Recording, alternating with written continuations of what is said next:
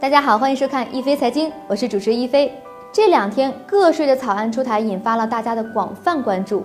大家争论的焦点啊，集中在五千元起征点是不是定的太低了？其实呢，这次草案当中还有透露出一个很重要的信息，那就是未来单身人士可能要缴纳一笔单身税。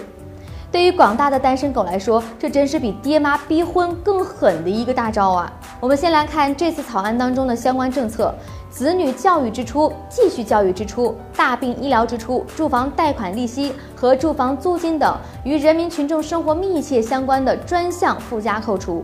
这其中的子女教育支出一项，明显就是给了有家有孩子的纳税人量身定制的，单身人士肯定是享受不到了，这就形成了单身税。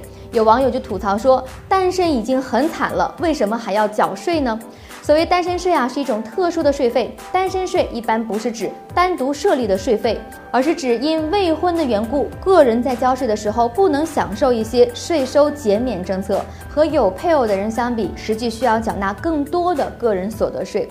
这类政策在中国古已有之，早在汉朝，因为国家人口少，汉惠帝呢开始征收单身税。再看看现在。同样面临少子化的日本，去年九月份也推出了面向单身人士征税的政策。对此呢，就有网友发出了哀叹：单身已经很惨了，为什么还要缴税呢？玩笑归玩笑，其实呢，此次出台个税草案中的政策目的很明确，就是为了应对我国现阶段生育率低和老龄化严重的问题，鼓励人们结婚生孩子。